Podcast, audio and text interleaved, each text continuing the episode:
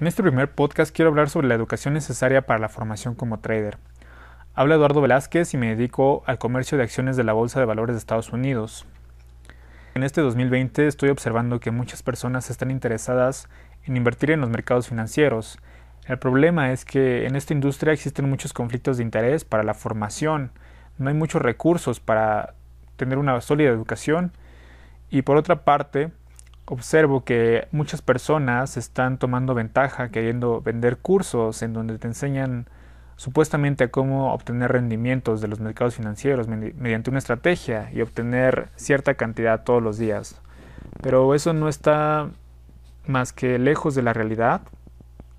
Depende de muchas variables para poder hacer dinero y la principal es que al inicio debes tener una formación sólida, un acompañamiento y eso es mediante mentores.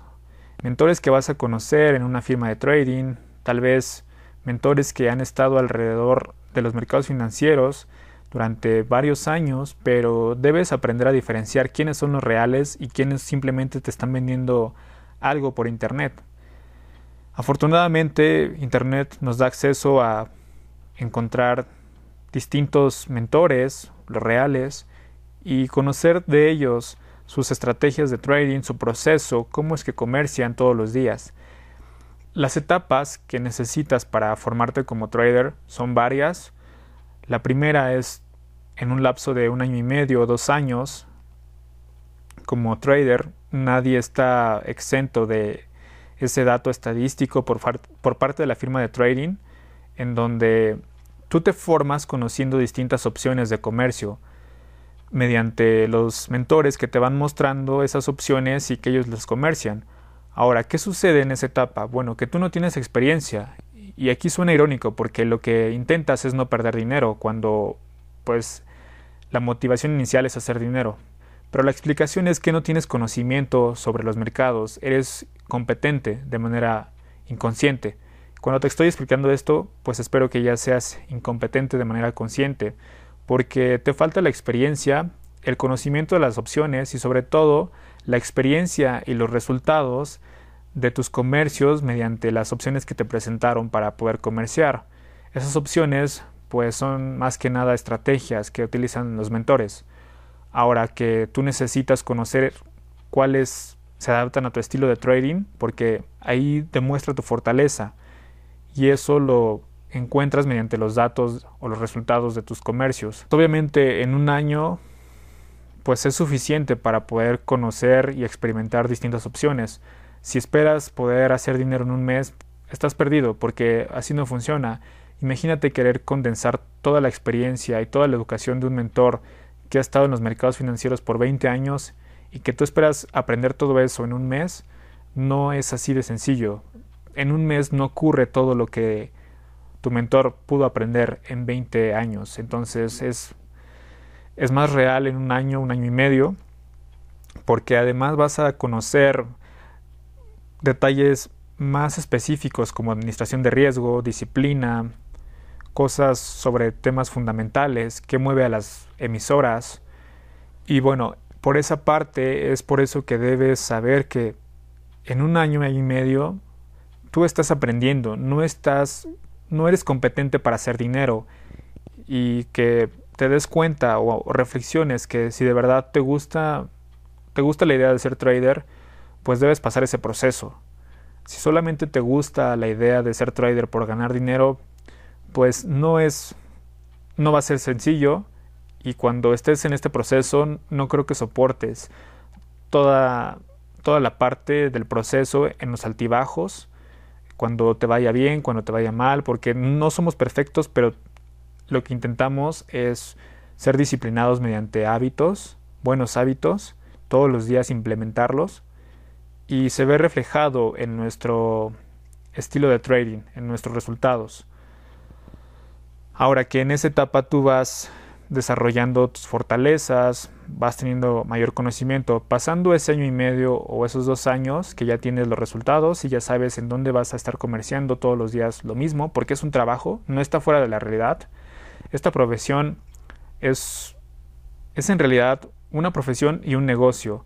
Un negocio porque lo que estás comerciando todos los días está basado en una estrategia, pero también esa estrategia no es 100% efectiva. Eh, hay un porcentaje de efectividad que debe ser mayor al, porcentaje de, de, error o fracaso para que puedas pues tener rentabilidad mediante esa estrategia.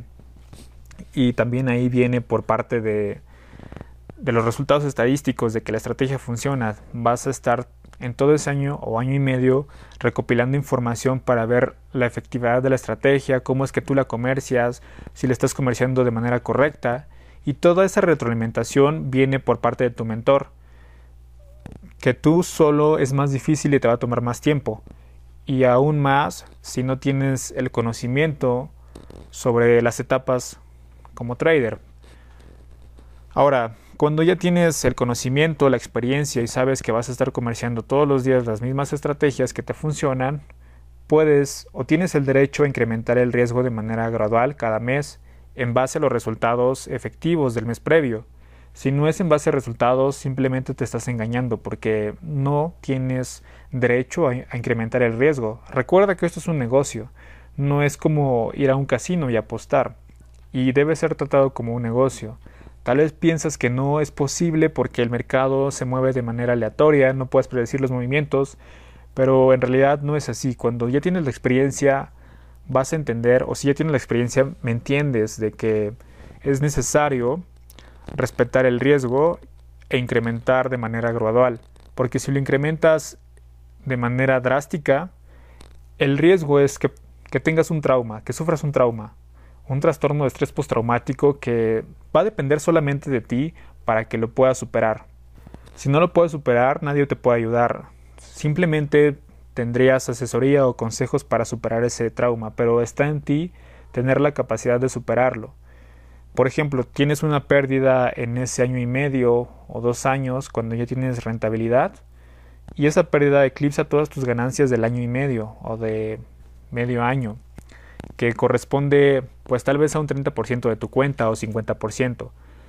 El problema no es el tamaño de la pérdida, así de simple, sino el problema es la consecuencia. La consecuencia es que tienes un trauma ahí porque vas a pensar automáticamente al siguiente día al comerciar o a la siguiente oportunidad de que no vuelvas a perder dinero y tu mente va a estar buscando esos detalles para convencerte de que no tomes el trade porque vas a perder dinero. Ya no vas a estar en una en una mentalidad tranquila para poder comerciar en tu mejor nivel. Y es por eso que debes respetar esa restricción del riesgo cada mes. Si no lo haces, eh, pues este comercio no es para ti, este, esta profesión no es para ti. Eso tiene que ver con disciplina y administración de riesgo.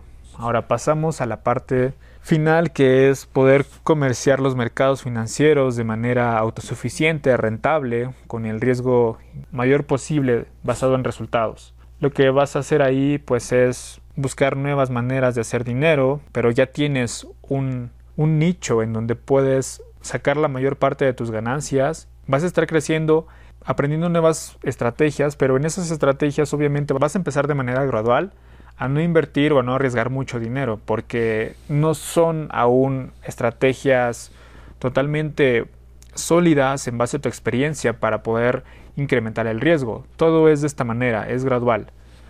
Ahora ponlo en contraste con lo que aprendes en Internet por falsos mentores. Bueno, el problema es cuestionarte lo siguiente por si llega a suceder. ¿Qué pasa si viene otra nueva crisis y las estrategias no funcionan? Ya no hay oportunidades basadas en la estrategia que me presentó este mentor por Internet. ¿Qué pasa si la estrategia está desactualizada? ¿Qué pasa si la estrategia no funciona en el mercado que tú quieres comerciar? Tal vez el mentor que tienes es de el mercado de divisas y tú estás comerciando acciones. ¿Qué, ¿Qué, pasa si no funciona en ese mercado? Hay muchos mercados y no todos son iguales porque dependen de muchas variables que afectan de manera directa al precio del activo financiero. ¿Qué pasa si ese trader te muestra estrategias para cuentas superiores a 100 mil dólares, superiores a un millón de dólares? Y tú no eres capaz de ejecutar esas estrategias porque tu cuenta es muy pequeña, una cuenta de 10 mil dólares, 20 mil dólares. Entonces son cosas que tú no tomas en cuenta porque eres incompetente de manera inconsciente.